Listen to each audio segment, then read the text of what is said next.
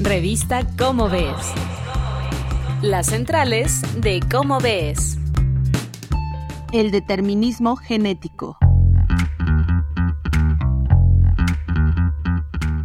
Amigos de Radio UNAM, ¿cómo están? Yo soy Claudia Ogesto y ustedes lo saben, estas son las centrales de Cómo Ves.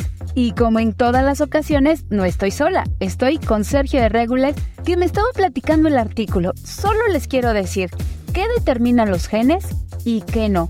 ¿Qué adquirimos por herencia o socialmente? Cuéntanos porque casi estoy segura que también vas a llegar a los gemelos, uno de mis temas favoritos. Hola Claudia y Radio Escuchas. Hoy para nuestro programa sí me fui a las profundidades temporales de cómo ves y me encontré un artículo increíblemente bien escrito en el número 10 de la revista de septiembre de 1999 que se llama El determinismo genético y es de Mariana Mondragón. Ya en 1999 se podía saber mucho de una persona a partir de sus genes y sobre todo se podía saber su propensión a ciertas enfermedades. Eh, ahora, analizar los genes puede tener fines benévolos, como por ejemplo prevenir o por lo menos anticipar enfermedades hereditarias y quizá proponer tratamientos.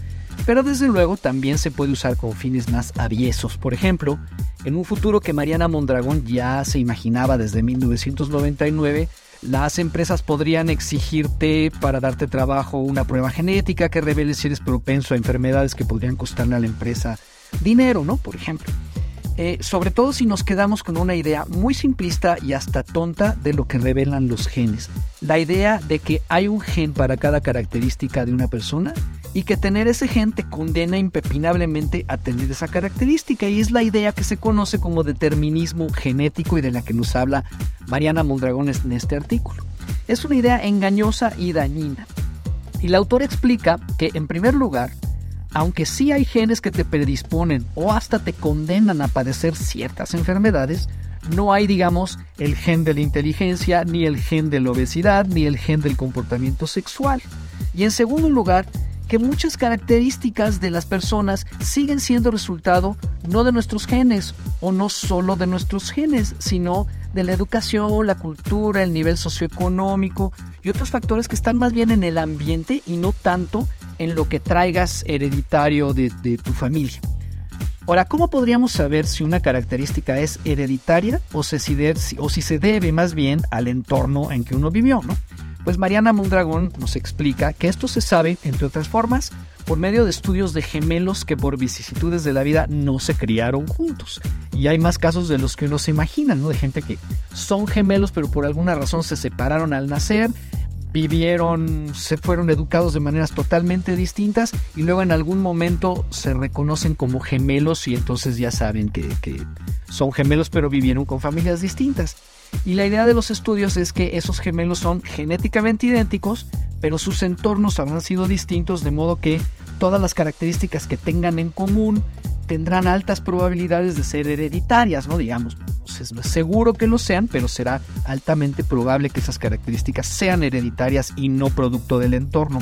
Y Mariana finalmente discute la idea falsa y simplista de que clonar a un gran deportista garantice que los clones lo serán también grandes deportistas. Y la conclusión es, no somos únicamente nuestros genes. Y Mariana incluye además en su artículo, que repito, está maravillosamente bien escrito, un recuadro con nuestros derechos genéticos, como por ejemplo que tu información genética no se use para discriminarte. Es sorprendente que este artículo haya sido escrito en 1999 y hoy siga siendo un asunto del que tal vez nos convendría preocuparnos y ocuparnos un poquito más. Y Claudia, este artículo lo pueden encontrar por supuesto en la página de Como Ves, que es www.comoves.unam.mx. Se van a números anteriores y lo van a encontrar en el número 10 de septiembre de 1999. Nos vemos a la próxima. Me encanta que hayas rescatado este gran artículo y recuerden que nosotros los escuchamos en las próximas entregas de las centrales de Cómo ves. Esto fue una producción de la Dirección General de Divulgación de la Ciencia, UNAM. Revista Cómo ves.